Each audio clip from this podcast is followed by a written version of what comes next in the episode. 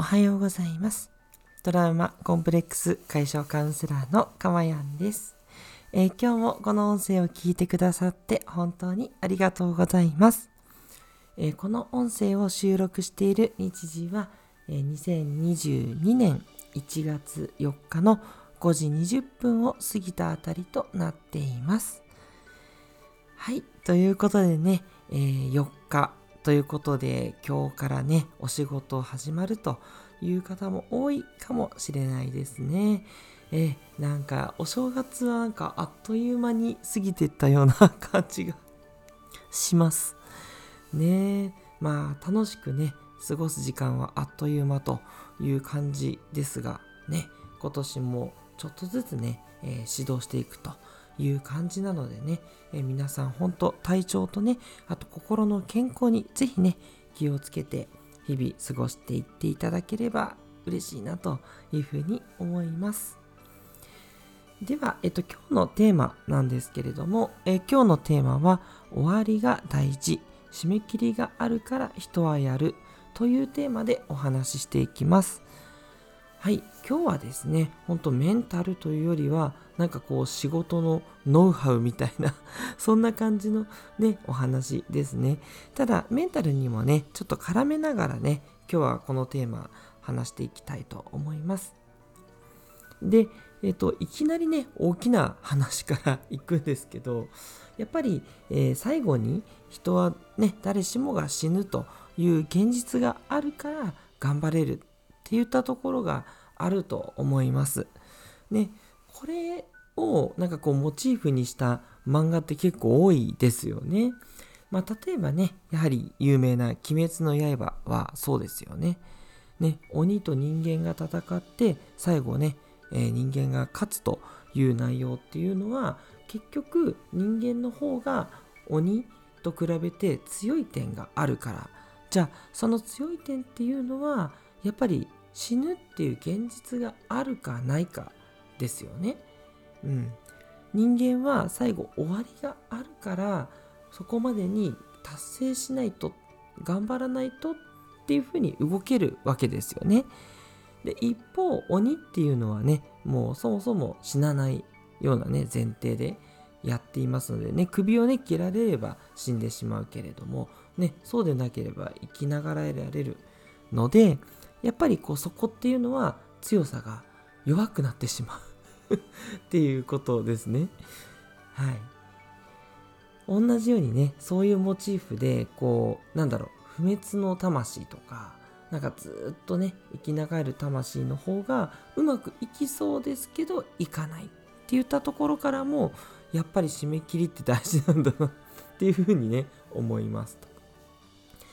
で次に大事な話。っていうのがなので仮でもいいから締め切りを何でも作るっていうのが大事だと私は思っています。やっぱねいつかやるはねやらないですと。ねこれはもう身に染みてる方が多いと思うんですけれどもそれでもねやっぱりこう繰り返してしまいがちだと思うんですね。うん。まあ、各言う私もね、何回もこれでやってしまったかと、全然終わんないタスクがあるっていうね、ことがね、え身に染みてますので、ちょっと戒めも込めて、え言うんですけれども、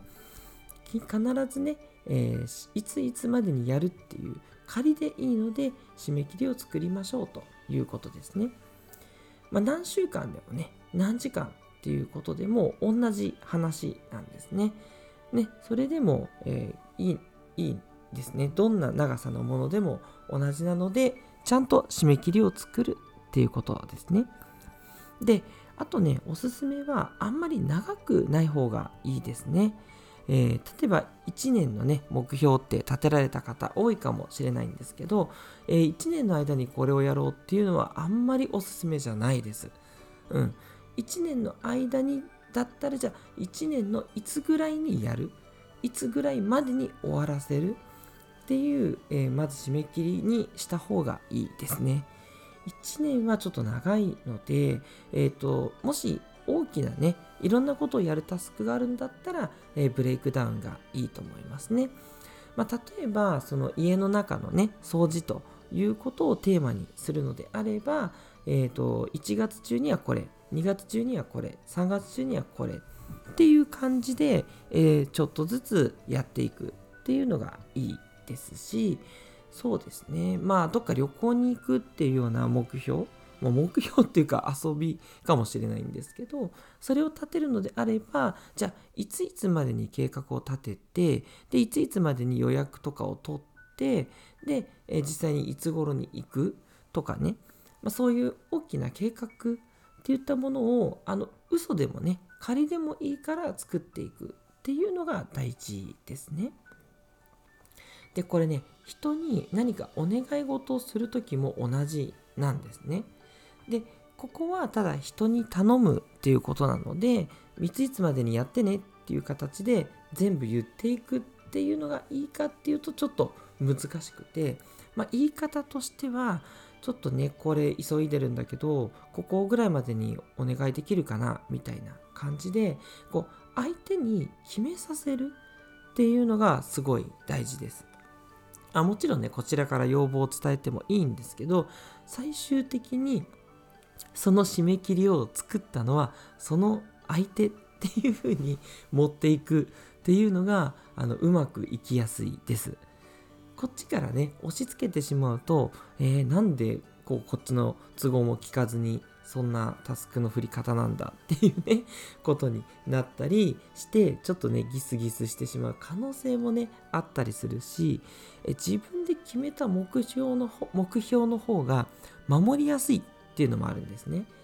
自分で決めるからそれをこう守ろうっていう働きが出てくるのでより守られやすくなるっていうことがあるんですね。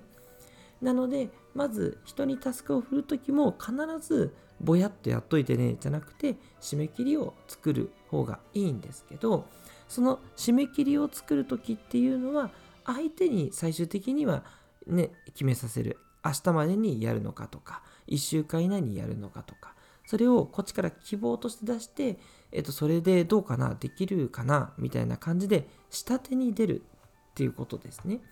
うん。あくまでもね、お願いしてやっていただくわけなので、仮に部下とかだったとしても、あの命令っていうのはまずありえないっていうとこですね。かつ、こっちで決めちゃわない方がいいですね。うん。相手に決めさせて、で、それを相手にこう自然と守らせるっていうのがね、うまくいきますので、それでね、是非やってみてください。で、ただね、これタイプもね、あるんですよね。ここばっかりはね、ちょっといろいろお願いしてみて、えー、見ていくしかないんですけど、タイプによっては、あんまりね、こう、なんだろう、ガチガチの予定で決めすぎちゃうと、ちょっとね、こう、窮屈にね、感じるパターンもあったりするので、えー、そこは注意ということでよく人を見てやっていきましょうというところです。で、えー、終わらなくてもねいいんですね。これ私的にはすごく大事なポイントだと思ってて締め切りがね終わらないっていうことをあんまり気にする必要はないと思います。うん、もちろんねあのそうは言え言ってられないタスクもあると思うのでなかなかねそうもいかない部分があるそれはそうなんですけどあの自分でその仮でもいいから決めたものに関してはえ全然ね守る必要はなくってえちょっとでもねそのえ、えー、と締め切りを決めたから手をつけるっていうここが大事なんですよ。ちょっとでもやり始めるっていうことができればよしよしじゃないですか。ね、それを見てあげてであとはどれぐらいタスクができたかを見て締め切りを伸ばしたり縮めたりしていいというふうに思っています。はい。逆に今言ったようにあこう締め切りに終わらないっていうふうに焦っちゃうっていうのはね逆効果なんでねやっぱり最初からちょっと余裕を持ったねスケジュールにしておく。ね、もうどうしても終わりが決まってるものっていうのはやっぱり余裕を持たせるっていうのは大事かなと。でそれはえ心地よい気持ちでやるっていうねそのゆったりとするっていうことこそが大事だっ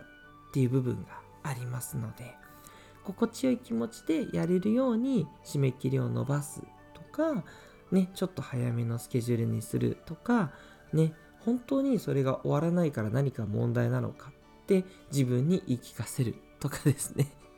えー、なんか身につまされる感じですけれども、えー、そういうね、自分が心地よくやるっていうことが大事だっていうことも忘れずにね、いていただけるとと思います。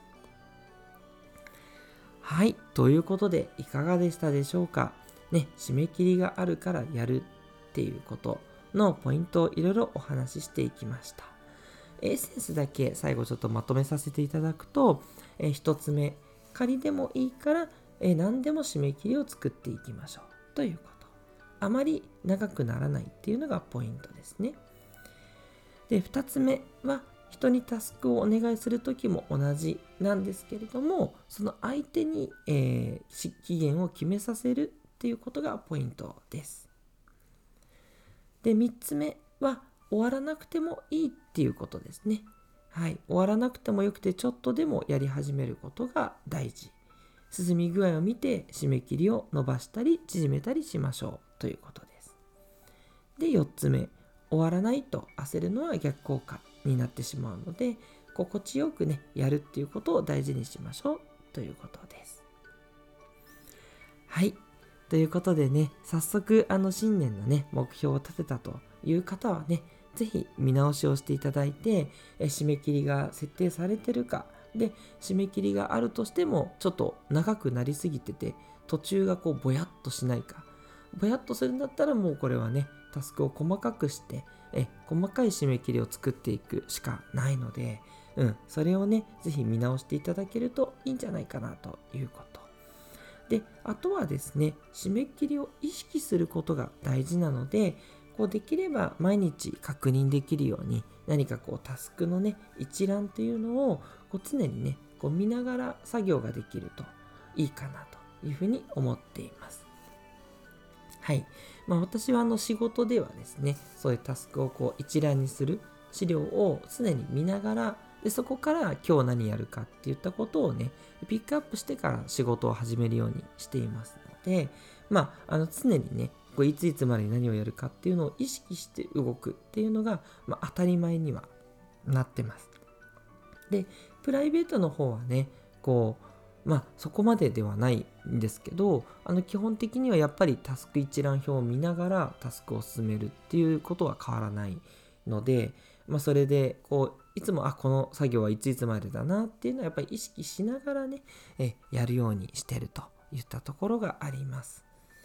ね、ちょっと細かいとこまでタスクの締め切り入れるのめんどくさいところもあるんですけど、でもね、入れないとやっぱりね、手つかずに1月、2月過ぎちゃうとかってよくありますので、是非ね、皆さんも